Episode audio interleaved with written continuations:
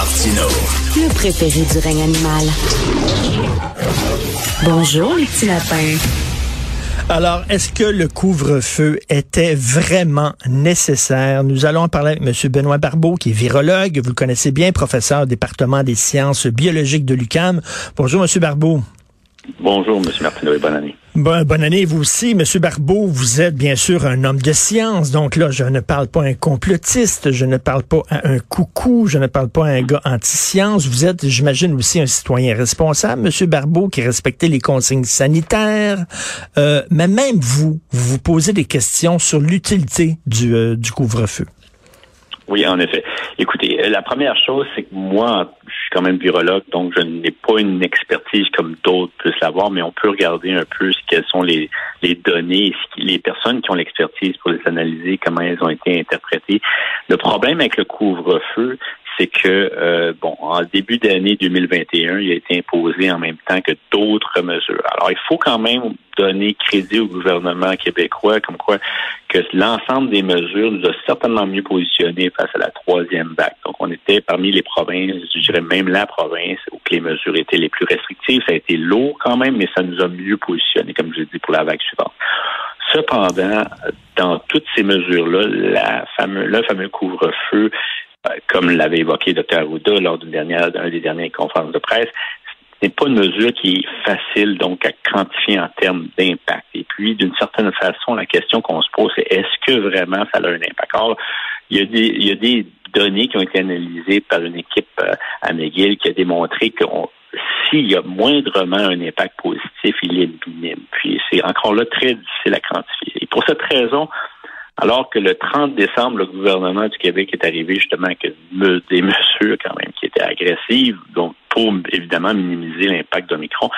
Le couvre-feu, quant à moi, était probablement pas nécessaire, puisque, comme je l'ai mentionné, bien que certaines analyses suggèrent, parmi d'autres mesures, que ça peut avoir un impact, il semble pas nécessairement être clair que c'est vraiment une incidence importante sur la euh, sur la réduction de la transmission du virus. Et on, on, vise surtout une minorité de la population en se disant que ce couvre-feu-là, face à cette minorité-là, aura un impact justement sur la transmission. Puis moi, je crois que c'est au niveau euh, de ce qui des données disponibles, ce n'est pas suffisamment convaincant. Puis ça rajoute une autre mesure additionnelle alors que vous en imposez une série qui et de cette mesure-là, je pense qu'elle aurait pu être laissée de côté. Mais c'est mon opinion, mais et comme je vous dis, il y a des données où que ce n'est pas si clair que ça, celle qui semble suggérer que ça a un impact. Et Monsieur Barbeau, euh, c'est toujours délicat d'aborder cette question-là parce que bien sûr, on ne veut pas amener amener de l'eau au moulin aux, aux anti euh, aux anti-sciences, aux anti-consignes. On a vu qu'il y avait une manifestation contre le couvre-feu, puis bon, on a vu qui participait à cette manifestation-là, puis c'est des gens qui ne veulent rien savoir d'aucune consigne sanitaire. C'est pas ce qu'on dit, là. Absolument pas, mais on peut se poser des questions. C'est toujours délicat, là. On veut pas, je veux pas donner, apporter de l'eau au moulin à ces gens-là. Mais en même temps, c'est notre rôle de poser ces questions-là. Et là, on nous a dit lors du premier couvre-feu, Monsieur Barbeau, ben les cas ont baissé. Donc ça c'est grâce au couvre-feu et moi je suis pas sûr qu'il y ait un lien entre les deux, ça me fait penser à un vieux gag. C'est un gars qui il, claque des, tout le temps il fait toujours ça, il claque des doigts. Et son ami lui dit, ben pourquoi tu fais ça? Il dit, c'est parce que ça éloigne les tigres. Ben il dit, il n'y a pas de tigres. Il dit, tu vois, ça fonctionne, ça marche. Et, c'est ça, là, un peu, là. Ben, je crois écoutez, moi, écoutez, je suis un chercheur, mais on comprend quand même que le, gouvernement du Québec a quand même des comités d'experts. Donc, il y a l'INSPQ, le CNS, il y a, il y a quand même des l'INS, pardon. Donc, il y a quand même des chercheurs, des experts qui, eux, regardent un peu ce qui se passe à l'extérieur, ils regardent les données, les études, et puis euh, font un constat, arrivent à un constat, et puis donc font des recommandations. Et le gouvernement, justement, utilise ces recommandations pour arriver avec des mesures. Alors, certainement, je crois que eux ont pour euh, conclusion que le couvre-feu a un impact. Mais vous savez, durant le point de presse ou la conférence de presse, euh, Monsieur Legault a tout simplement mentionné qu'il y a des indications ou des indicateurs qui démontrent que ça semble fonctionner. C'est quand même, il n'y a, rien de, très convaincant dans, hmm. cette façon de, de, de, justement de faire convaincre les de convaincre les gens que c'est l'autre point aussi, c'est de dire que c'est il y a une base tout simplement théorique logique.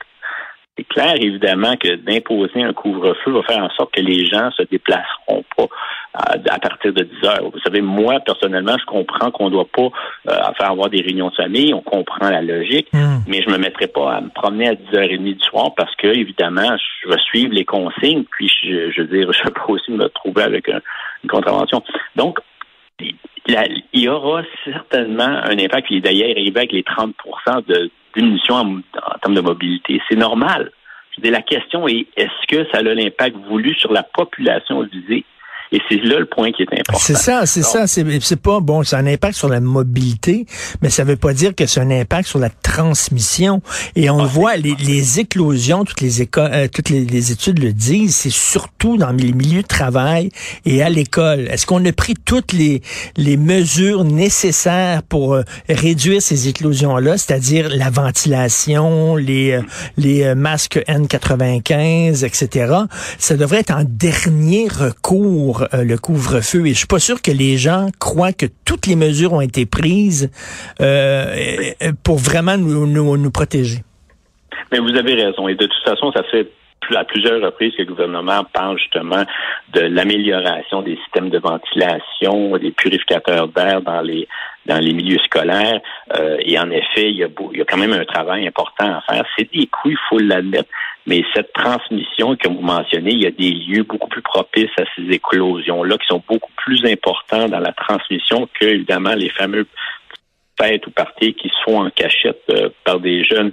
Euh, donc, euh, c'est un peu imagé la façon qu'on le voit et comment que le couvre-feu pourrait justement atténuer cette, cette, cette, ces, ces transmissions-là. Mais en effet, je crois qu'il y a des endroits, évidemment, qui est plus propice simplement parce que vous regroupez un nombre d'individus dans un même environnement, dans un même lieu, puis euh, si le système de ventilation n'est pas optimal et surtout lorsqu'on fait face évidemment à une saison hivernale, eh bien c'est certain que même on n'aura pas évidemment l'effet d'ouvrir les fenêtres. Donc le, le, système de ventilation, la fluidité de l'air va faire en sorte que si vous l'air stagne beaucoup dans la même pièce pendant X heures ou que vous avez des enfants ou que vous avez des personnes, donc des, des, des personnes qui travaillent dans le même bureau, il y a plus de risques de transmission, plus particulièrement hmm. justement avec ce variant. Alors, c'est certain qu'il y a beaucoup de travail qui aurait pu être fait en amont, un peu comme les vaccins. Vous savez, les vaccins, le but, c'est de prévenir la transmission, surtout, entre autres, l'infection autant que possible, mais évidemment, tout ce qui, euh, qui découle de l'infection euh, avec symptômes graves. Mais au niveau en amont, on aurait pu agir euh, beaucoup plus efficacement, agressivement dans des lieux où que la transmission, comme on l'a vu au cours des derniers mois, est beaucoup plus efficace et beaucoup plus grande, plus particulièrement, comme j'ai mentionné, avec un, virus actuellement qui se transmet encore plus que le virus de la varicelle. Alors, c'est certain que ça aurait pu être un travail qui aurait été, qui aurait été fait, qui aurait mené à beaucoup plus de, on pourrait dire, d'impact sur euh, la transmission du virus. Et monsieur monsieur Barbeau, euh, moi je crains en fait les que ce soit contre-productif, c'est-à-dire que je parle à des amis autour de moi et moi mes amis sont comme moi, euh, ils, respectent les consignes sanitaires, et ce sont des citoyens extrêmement responsables, mais là qui disent trop c'est comme pas assez. Quand est arrivé? Parce que ça change pas grand-chose dans ma vie personnelle, je vais vous le dire le couvre-feu, tout est fermé. Pourquoi je sortirais euh, de chez moi après 10 heures? De toute façon, il n'y a rien à faire. Puis il fait froid. Mais c'est rien que le principe de nous dire, ça fait un peu état policier, là. Ça fait un peu, là, vous devez, puis avec l'alerte Amber qu'ils ont lancé, là, pour dire aux gens, restez chez vous. Et là, moi, j'ai peur qu'il y ait des gens qui étaient des citoyens responsables qui commencent à décrocher. Ben, je crois qu'il y, y, a un point, écoutez, encore là, c'est en dehors de mon expertise, mmh. mais si on on parle évidemment de, l'impact. Le couvre-feu, comme je vous dis, c'est une autre mesure qui a été rajoutée parmi l'ensemble des mesures qui ont été qui ont été lancées, donc euh, tout simplement le 30 décembre, la veille du 31 décembre, donc ce qui n'est pas nécessairement le meilleur moment. Non, euh, non. Mais euh, n'empêche que en ce moment, couvre-feu ou non, c'est certain qu'au niveau de la population québécoise, il y a comme une certaine c'est un peu dépressif comme, comme atmosphère. Donc, on, on avait quand même beaucoup d'espoir au vaccin. Et les vaccins demeurent encore efficaces, en tout cas pour le pour l'objectif qu'on avait visé avec les vaccins, c'est-à-dire minimiser la, possibilité que, une personne infectée se retrouve à l'hôpital. Alors ça, en soi, c'est quand même, il y a quand même un bon pourcentage, une bonne efficacité. Au niveau de l'infection, on avait bon espoir que ça pouvait aussi avoir un effet, mais malheureusement, évidemment, c'est un virus respiratoire qui mute, qui change beaucoup. Alors, donc, je crois que les mesures qui ont été imposées, en effet, euh, évidemment, donnent, alors jeté une douche froide à l'ensemble des Québécois. Puis c'est certain qu'il faut au moins présenter des mesures qui ont une incidence réelle, donc mm. qui, est en, qui sont soutenues scientifiquement avec des données. on a euh, dans, sur le site euh, du gouvernement du Québec, on a des études qui suggèrent en effet que le couvre-feu a un impact. Et comme je le dis, c'est pas, il y a c'est quand même une zone grise parce que souvent ces pays-là, par exemple la Jordanie, en France, lorsque le couvre-feu a été imposé, ben, il y avait d'autres mesures qui étaient imposées. Alors, de savoir exactement à quel niveau et comment, à quel point le couvre-feu a eu un impact. C'est pour ça que je crois que le couvre-feu est quand même une mesure assez lourde. je pense qu'en Amérique du Nord, on est seul qui, qui l'impose. Et puis, ça risque justement d'avoir un impact négatif. Mais n'empêche que, euh, couvre-feu ou non, c'est certain qu'il y a déjà là une fatigue. On a entendu ah parler de cette fatigue de la pandémie. Et puis, elle, aurait eu sur, certainement euh, déjà une incidence euh, que ça sent le couvre-feu. Mais je crois que le couvre-feu rajoute cette, pression additionnelle qui risque justement de faire en sorte qu'il y en a qui auront, qui, vont, qui auront moins de facilité à accepter cette, cette, euh, cette période.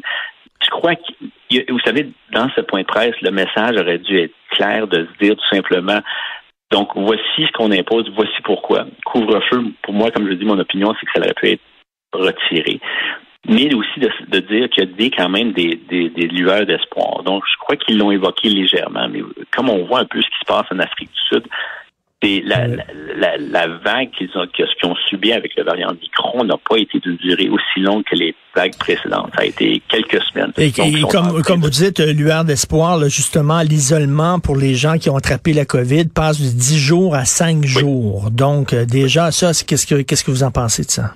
Bien, ça, c'est, écoutez, je crois qu'encore là, il y, a, toujours un certain. Il faut comprendre qu'il y a cette moyenne-là, où que de 10 à 5 jours, bien, il y a des gens qui pourront être encore contagieux. C'est pour ça qu'il va y avoir des balises, certainement. Ces gens-là devront porter un masque dans des lieux, ne pas se présenter à des endroits où il y a des gens qui sont plus à risque d'atteindre, une fois infectés, de développer des symptômes graves.